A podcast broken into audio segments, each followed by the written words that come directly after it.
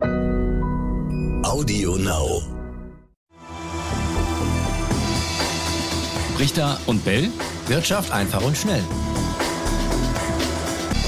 Herzlich willkommen zu einer neuen Folge von Brichter und Bell Wirtschaft einfach und schnell. Ich bin Raimund Brichter und Stille.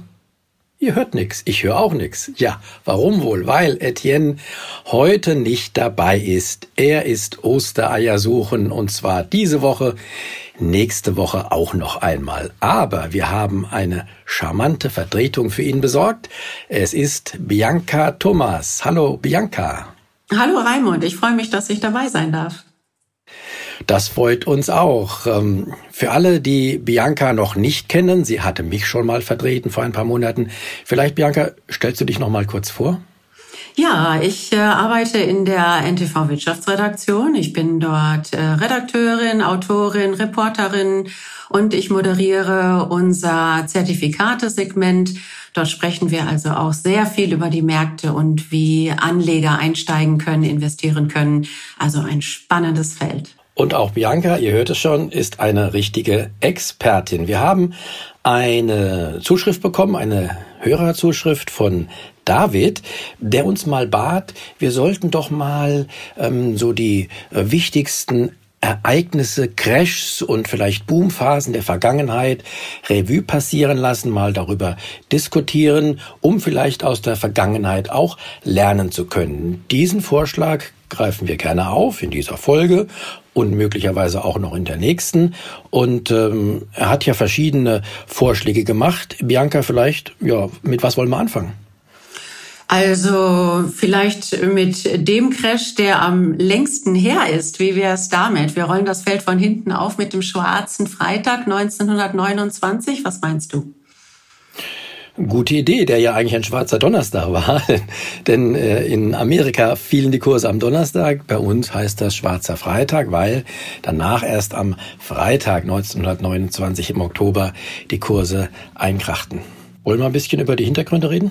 Ja, das wäre nicht schlecht. Ähm, also es kam ja zu einer extremen Wirtschaftskrise ähm, danach, nachdem die Börsen so abgerauscht sind. Ja, was gab's davor, was gab's danach?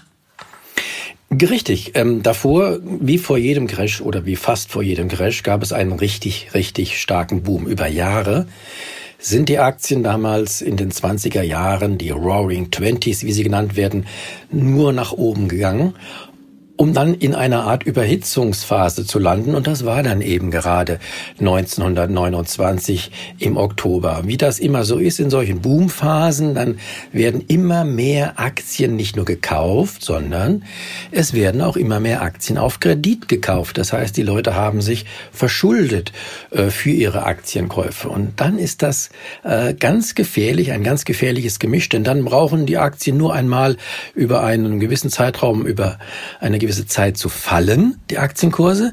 Und dann geraten diese Leute, die ihre Aktien auf Kredit gekauft haben, echt in die Bredouille, denn die haben die ja als Sicherheiten für ihre Kredite gegeben. Und wenn die Sicherheiten dann durch fallende Aktienkurse weniger wert werden, werden dann müssen die auch verkaufen auf Teufel komm raus. Und genau das ist dann eben in dem Jahr 1929 und in den Tagen davor, da sind die Kurse schon mal gefallen, danach dann kräftiger gefallen. Genau das ist passiert. Und dann gab es so eine Art Kaskadeneffekt. Das heißt, die Anleger sind irgendwo oder waren irgendwo extrem daran beteiligt. Die Gier der Anleger, oder? Ja, das kann man wohl sagen. Das war, äh, das waren tatsächlich die Anleger, die diesen Crash zunächst mal ausgelöst haben und danach, und das war das Besondere, danach aber auch tatsächlich eine Weltwirtschaftskrise, du hattest das angesprochen, äh, mit ausgelöst haben quasi, denn äh, dadurch, äh, dass es da zu diesem Kaskaden- oder Dominoeffekt kam, sind immer mehr Schuldner, also immer mehr Leute, die Kredite hatten, auch außerhalb des Aktienmarktes dann in die Bredouille geraten. Sie mussten ihre ihre, Kredite zurückzahlen, konnten das dann nicht. Und dann gab es diesen Effekt, der sich dann auch auf die Realwirtschaft auswirkte. Und dann kam es tatsächlich zu dieser Weltwirtschaftskrise. Und die Kurse, also die Aktienkurse, die sind damals tatsächlich dann auch mal weiter gefallen, vielleicht mal so ähm, äh, grob zur, zur Abschätzung. Im ersten Rutsch, wie, einem, wie bei einem normalen Crash, fielen sie damals um 40 Prozent die Aktienkurse, kleine Erholung. Und dann ging es nochmal runter, dann waren sie so um 50 Prozent unter dem Niveau äh, von vor dem Crash. Dann kam wieder eine Erholung, aber dann kam ja dran richtig die Weltwirtschaftskrise und dann fielen die Kurse über zwei, drei Jahre weiter, um dann erst wieder Halt zu machen oder erst wieder dann zu drehen tatsächlich, als sie über 80 Prozent unter ihrem Spitzenniveau von 1929 waren. Dann frage ich mich aber, ähm, davor lag ja der Erste Weltkrieg und äh, nach dem Ersten Weltkrieg haben sich die Nationen erholt und die Wirtschaft wurde angekurbelt. Es gab im Agrarbereich viel Aufholpotenzial. War denn dann die Weltwirtschaft gar nicht so stabil, dass sie danach so stark einbrechen konnte? Ja, die Wirtschaft war auch in einer Art Boomphase und äh, auch bei der Wirtschaft fällt es sich ja so, wenn wenn äh, dort äh, Kapazitäten aufgebaut werden und sie äh, kräftig auch ähm, äh, blüht diese Wirtschaft, dass dann auch normal schon auch ohne diesen Aktienmarktcrash jetzt irgendwann mal auch Erholungs- beziehungsweise Abwärtsphasen kommen müssen. Das kam da zusammen und was noch wichtiger war damals war der Fehler der Notenbanken. Die haben nämlich einen ganz, ganz großen Fehler gemacht. Sie haben, als die Aktienkurse fielen, also im, um den Crash 1929, haben sie nicht das gemacht, was die Notenbanken seither machen. Wir reden ja sicher dann auch noch später drüber, äh, vom äh, Crash 1987 angefangen, über äh, die, die Wirtschaftskrise, Lehman-Pleite bis zum Corona-Crash. Da haben die Notenbanken Geld gedruckt, Geld gemacht, auf Teufel komm raus und haben dadurch eine Weltwirtschaftskrise tatsächlich verhindert. Und das haben die damals nicht gemacht. Sie haben sogar am Anfang äh, die Geldpolitik noch eingeschränkt. Sie haben sogar noch mal äh, Geld vom Tisch genommen, obwohl das Gegenteil notwendig gewesen wäre. Das war ein Riesenfehler und genau das hat dann tatsächlich zur Weltwirtschaftskrise geführt. Hätten denn damals die Notenbanken schon äh, so viel Geld drucken können und in die Märkte pumpen können? Wäre das überhaupt möglich gewesen? Nicht ganz so wie heutzutage, weil damals gab es noch den sogenannten Goldstandard, äh, der dann auch zwar auch den kann man aufweichen, aber Goldstandard vielleicht nochmal zur Erklärung ist so, dass dass die Menge an Geld äh, begrenzt wurde ähm, dadurch, dass sie an eine Menge an Gold, äh, die die Zentralbank hatte, gekoppelt war. Das kann man insofern aufweichen, indem man das Verhältnis nämlich variiert, ähm, indem diese ähm, Geldmengen an die Goldmenge gekoppelt ist. Man kann das eins zu eins machen, dann darf nur für jedes, äh, für jedes Gold nur ein äh, tatsächlich äh, eine Geldeinheit in Umlauf sein. Man kann das 1 zu 10 machen, 1 zu 20, 1 zu 100, 1 zu 1000. Äh, da ist nach oben keine Grenzen gesetzt. Also da kann man natürlich im Prinzip, hätte man was machen können, aber nicht so unbegrenzt wie jetzt. Denn jetzt gibt es diesen Goldstandard nicht mehr. Jetzt können die Notenbanken wirklich so viel Geld machen, wie sie wollen. Nochmal eine Frage zur, zur Weltwirtschaft damals. Wenn die Unternehmen schon globaler aufgestellt gewesen wären, wie heutzutage, wären dann deren äh, Unternehmensstrukturen nicht so anfällig gewesen? Ähm, die werden, wären aus meiner Sicht, das ist aber jetzt meine persönliche Meinung, da können andere andere Meinungen sein, äh, durchaus auch anfällig gewesen, weil ähm, dazu kam nämlich, dass auch nicht nur ein Fehler bei den Notenbank basiert ist, sondern auch die Regierungen haben dann den Fehler gemacht, äh, zu protektionistischen Maßnahmen zu, zu greifen. Also sie haben dann auch ihre Märkte abgeschottet. Und dann äh, nützt es also quasi auch nichts, wenn ein Unternehmen global agiert, äh, wenn es nicht mehr in die Märkte kann, in denen es vorher aktiv war, äh, dann führt das auch zu Problemen. Also das kam damals noch dazu. Mhm. Also die Banken haben ja auch, das war äh, noch ein weiterer Crash und eine irre Schockwelle, die ja weltweit sich dann verbreitete eine Riesenrolle gespielt und zwar beim Crash äh, der Investmentbank Lehman Brothers 2008. Ähm, ich war zu der Zeit in New York und ähm, habe dort im Korrespondentenbüro gearbeitet. Ich kann mich noch genau erinnern, als ich, das war eine meiner letzten Live-Schalten, die ich gemacht habe von der äh, von Midtown, von der Zentrale von Lehman Brothers. Ja, etwas ist passiert, was man sich einfach nicht vorstellen konnte. Wieder einmal, oder?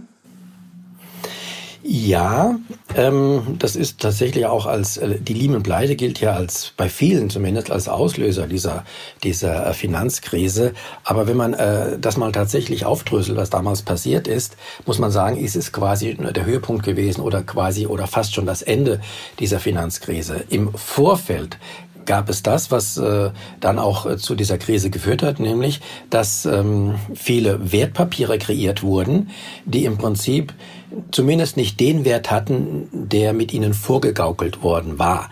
Da wurde, und ich habe das mal so formuliert, aus Abwasser-Shampoos gemacht. Äh, man, äh, Jesus, Jesus sagt, man hat aus äh, Wasser Wein machen können. Diese Leute, diese Investmentbanker, die haben aus Abwasser äh, Champagner hergestellt und haben ihn dann auch etikettiert, verkauft und jeder hat gedacht, das ist Champagner, toll, dafür zahlen wir was, äh, der ist auch was wert. Aber was dahinter stand, war dann tatsächlich nicht so viel wert und das hat sich im Lauf der, der Jahre vorher, 2006, 2007 und dann 2008 aufgebaut.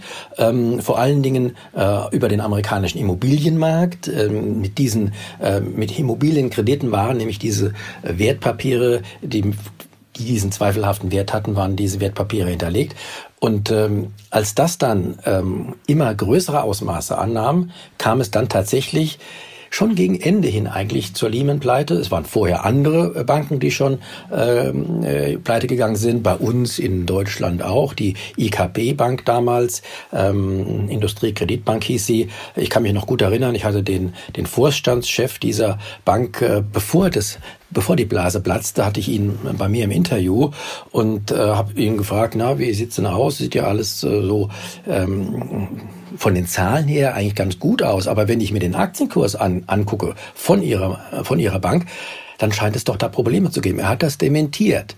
Aber tatsächlich haben die Börsianer schon gerochen, Lunte gerochen, dass da mit in der, mit der, in der Bilanz dieser IKB-Bank, die auch in diesen Papieren engagiert war, etwas äh, nicht gestimmt hat. Und deswegen sind die Aktienkurse schon vorher gefallen dieser Bank. Und man hatte es, man hätte es erkennen können, wenn man diesen Aktienkurs quasi geglaubt hätte und gesagt hätte, hier, da muss was im Busch sein, auch wenn der Vorstandschef auch in der Telebörse sagt, es sei alles in Ordnung.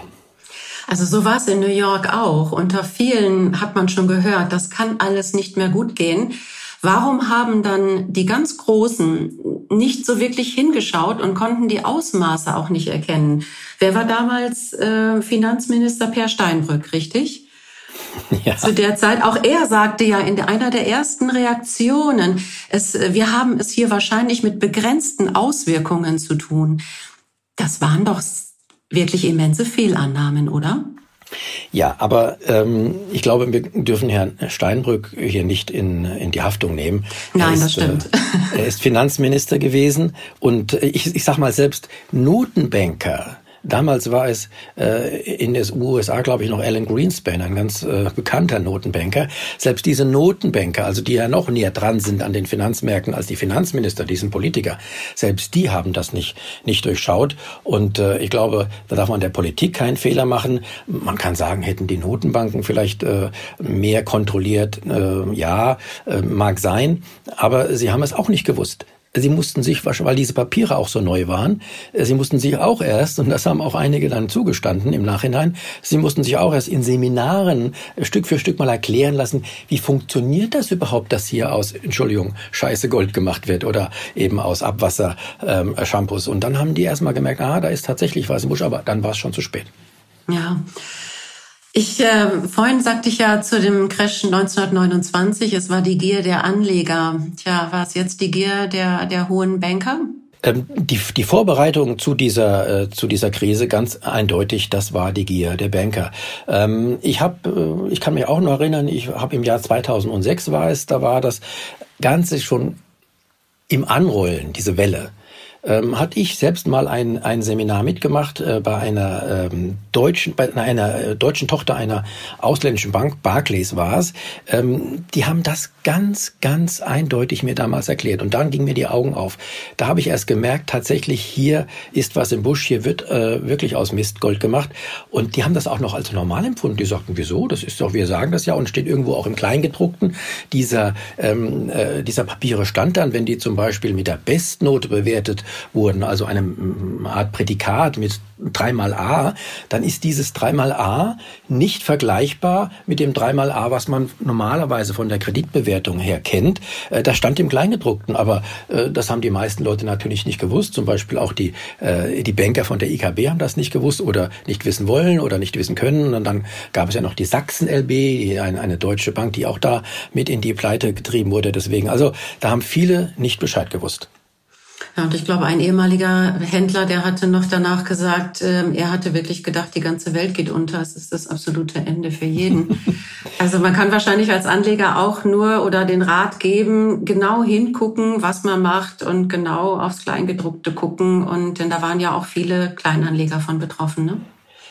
Ganz genau. Also solche Papiere, was, was man nicht versteht, und das haben einige andere gemacht, auch Banker, die gesagt haben, was wir nicht verstehen. Wir verstehen es nicht, haben die offen gesagt was wir nicht verstehen, das machen wir nicht. Und die haben tatsächlich im Ende richtig gehandelt. Aber vielleicht wollten wir noch mal, sollten wir noch mal ganz kurz zum Schluss äh, dieser Folge darauf eingehen, warum es dann eben nicht zu dieser Weltwirtschaftskrise kam wie äh, im Jahr 1929 und folgende.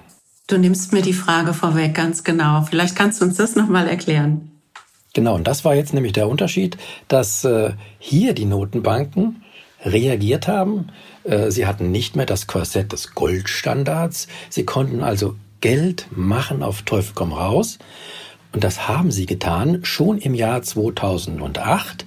Als dann die Aktienkurse noch fielen, haben sie die Geldschleusen aufgemacht. Das hat nicht sofort äh, eine Wirkung auch an den Aktienbörsen gehabt, aber dann schon ab März 2009, ab dann ging es nach oben und damit haben die Notenbanken, da bin ich der festen Überzeugung, haben sie damals schon also im vor, vorletzten Jahrzehnt verhindert, dass es zu einer neuen Weltwirtschaftskrise in dem Ausmaß wie in den 30er Jahren äh, des vorigen Jahrhunderts kommt. Das heißt, eigentlich können wir uns dann doch immer auf die Notenbanken verlassen. Es, es kann weiter fleißig Krisen geben, oder?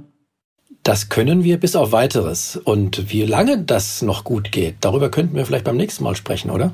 Ja, eine gute Idee. ja, dann war's das für heute. Schönen Dank, Bianca. Schönen Dank ihr da draußen und dann tschüss bis zum nächsten Mal. Ja, danke auch und tschüss. Hat viel Spaß gemacht. Richter und Bell. Wirtschaft einfach und schnell.